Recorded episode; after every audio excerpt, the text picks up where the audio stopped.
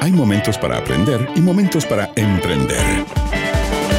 Y porque para un emprendedor curioso y una emprendedora creativa es imposible dejar de aprender, la Academia de Emprendedores abre su temporada de verano para acompañar tus tardes en la montaña, el río, la playa, la ciudad.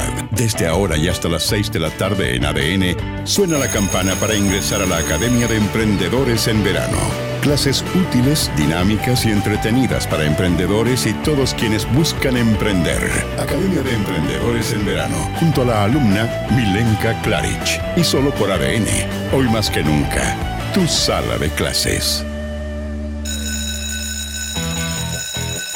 En verano nos conectamos ya con Constanza Levicán. Ella es fundadora de Sancas, también es Premio Nacional Aboni en la categoría Energía y Mujer Innovadora del Año según Corfo. Constanza, ¿cómo estás?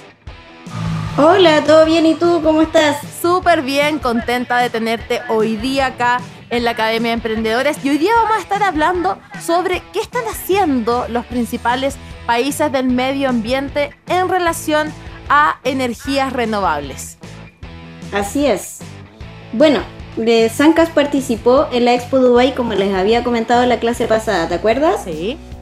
Nosotros fuimos a la feria de energía solar de Dubai que se llama Wetex and Dubai Solar Show y ahí pudimos entender un poco más qué está pasando en el Medio Oriente sobre la energía solar. Constanza, ¿y por qué es importante? Entonces, primero hay, hay que ver un alto crecimiento respecto a la inversión en energía solar. O sea, en el 2016 el Medio Oriente estaba invirtiendo 11 mil millones de dólares en energías renovables. Esto considera toda la región árabe. Pero ya en, si eso lo comparamos, en el 2008, que eran 8 años anteriores, eran 1.200 millones de dólares. O sea, pasó de invertir 1.200 a invertir 11 mil millones de dólares en un corto plazo. Constanza. Ese es el primer punto. Constanza, ¿me escuchas? ¿Aló, Constanza?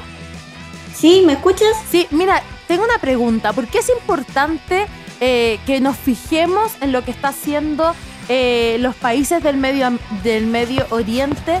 ¿Cómo se puede relacionar con lo que está pasando en nuestra realidad?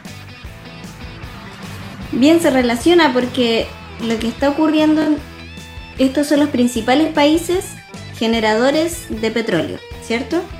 Entonces Chile depende en gran medida de esta importación de petróleo. Entonces siempre es importante y de hecho el precio del petróleo impacta en toda la cadena productiva de los países y cuando sube este precio sube acá en Chile el precio de la benzina y por ende sube el precio de todos los productos de toda la cadena, incluso hasta el precio del pan. Claro. Entonces por eso es importante entender qué está ocurriendo en los otros mercados, sobre todo si somos tan dependientes de aquello. Perfecto, con ese contexto cuéntanos, ¿qué es lo que pudiste ver en esta Expo Dubai en relación a eh, las energías renovables? Claro, primero esto, este paso de invertir 1.200 millones de dólares a invertir 11.000 millones de dólares en poco tiempo. Y también se pueden ver últimos resultados eh, que ocurrieron de las subastas que ellos realizaron. Por ejemplo, hay una subasta que, está en, que se realizó en Arabia Saudita y hay otra subasta que se realizó en los Emiratos Árabes Unidos. Entonces nos podemos dar cuenta más o menos de los precios que ellos están teniendo en estas últimas subastas y siempre el precio de la energía es un indicador de cómo van cambiando los mercados. Perfecto. Ya, entonces en Chile eso también siempre se observa, cuál fue el precio de la última subasta o, de los últimos contratos de largo plazo. Entonces en Arabia eh, podemos partir con los Emiratos Árabes, que se realizó una en Abu Dhabi, donde el precio de la energía quedó en 24 dólares y otro que se realizó en Dubai, donde el precio de la energía quedó en 29,9 dólares por megawatt hora. Esto es un precio bastante bajo y muy competitivo. Es cercano a los más bajos que son de la última tendencia a nivel mundial. Incluso hay otro precio que es aún más bajo de una subasta que se realizó en Arabia Saudita, en Sakaka, y ya quedó el precio en 17,8 dólares por megawatt hora y que eso ya es casi de lo más bajo que se ha escuchado a nivel mundial. Perfecto. Estamos conversando en este minuto con Constanza Levi-Kans y ella nos trae el curso sobre todo eh, lo que debemos saber en torno a la energía solar. Constanza, ¿qué otra cosa importante pudiste rescatar de esta Expo Dubai que eh, tenga relación con los emprendedores y las emprendedoras? Tres puntos fundamentales. Vamos. Primero, la operación del sistema eléctrico. Y esto nos va a ayudar también a entender cómo funciona Chile. El sistema eléctrico tiene tres segmentos. Generación de energía, que son las plantas fotovoltaicas o las plantas termoeléctricas. Transmisión de energía, que son estas grandes torres, las de alta tensión. Y distribución, que son los postes y luego los cables que llevan la energía eléctrica hasta nuestra casa. Entonces en Chile, ¿qué es lo que ocurre? Y en, en varios otros países, es que esos segmentos están separados.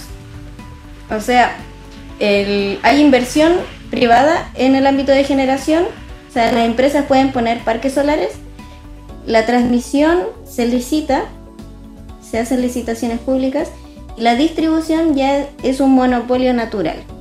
Entonces, en distribución hay varios países que tienen empresas nacionales, como lo que antes fue Chilectra en la región metropolitana. Perfecto. Ok, ese es un punto. Y en Chile es, de hecho, no se permite que una empresa preste los tres servicios. O sea, no puede una empresa hacer generación, transmisión y distribución a la vez. ¿Y eso por qué, voy a- Constanza? Dime. ¿Y eso por qué, Constanza? ¿Por qué en Chile no una empresa no puede tener los tres puntos? Es para conservar la libre competencia Perfecto. y evitar que un solo actor tenga eh, mucha participación. Ya, entonces vimos que el primer punto es la operación en el sistema eléctrico. ¿Cuál es el segundo? Sí.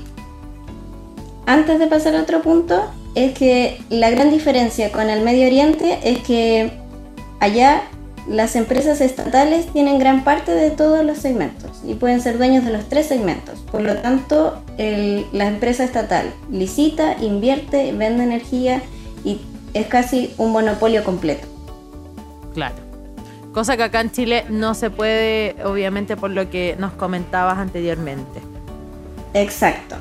Ese es, eh, y eso afecta mucho en, en muchos términos en las posibles prestaciones que se pueden real- realizar allá y en definitiva es un mundo totalmente distinto. Entonces primero hay que entender eso. Lo segundo es esto alto nivel de polvo que existe porque estamos en el desierto, o sea, es- están en el desierto e incluso tienen tormentas de arena. Claro que sí. Entonces, ¿qué es lo que ocurre con esto? Que este polvo cae sobre los paneles y tapa el panel y le hace perder generación. Y esto implica vender menos energía. Y si vendo menos, entonces tengo menos ingresos y como cualquier negocio, va a rentar menos a lo largo del tiempo.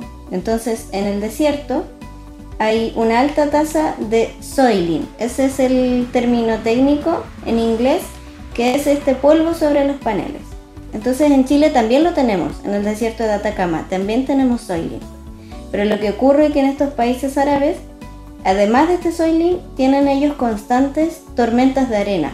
Entonces eh, el impacto de este polvo es aún mayor. Perfecto. Constanza, ¿cuál es el tercer punto? El tercer punto es la exportación de energía, porque estos países son los principales exportadores de petróleo y este es un combustible muy relevante para todas las matrices energéticas del mundo. Entonces la pregunta es, si es que ellos se cambian totalmente de energía solar, ¿cómo la van a exportar? Y ahí viene un punto muy relevante porque ellos van a querer seguir siendo principales proveedores de combustible o de energía, en el formato en que sea, eh, y la economía no se puede ver así de afectada, es decir, no pueden dejar de ser exportadores de un, día para otro. Y ahí es donde el hidrógeno verde se vuelve una iniciativa muy relevante, porque si es que logran eh, realizar proyectos de hidrógeno verde, podrían entonces ellos luego exportar energía, que es lo que también quisiera hacer Chile. Justamente hacia ahí quería ir y preguntarte, ¿cómo ves tú hoy día el, con- el el tema del hidrógeno verde y las iniciativas que se están haciendo a nivel, a nivel público y también privado. Sí, bueno, es al menos es primera vez que Chile toma una determinación tan tajante en decir vamos hacia ese punto. Esto no ocurrió, por ejemplo, con la energía solar. En términos de política pública en Chile esperamos hasta que la energía solar fuera competitiva para que luego vengan las em, los capitales exteriores y con eso los servicios exteriores. Entonces nosotros no creamos una industria solar previa, sino que dejamos que se creara por sí sola. En cambio ahora en el hidrógeno verde al menos vemos una iniciativa directa en que Chile quisiera ser pionero en este ámbito. Perfecto. Cuéntanos, Constanza, a todas las personas que nos están escuchando, los emprendedores y las emprendedoras, me gustaría que pudiesen conocer un poco más de tu empresa, Sancas, de qué se trata y cómo puede contactar la gente contigo. Sancas es la startup chilena que aplica inteligencia artificial a las energías renovables. Puede ser nuestro sitio web www.suncast.cl también estamos en LinkedIn, en Instagram, Sancas-Chile y Sancas Chile en Twitter. Perfecto. Muchas gracias Constanza Levicán por haber estado hoy con nosotros en la Academia de Emprendedores en Verano. Nos escuchamos la próxima semana. Nos vemos. En ADN, formas parte de la Academia de Emprendedores Banco de Chile.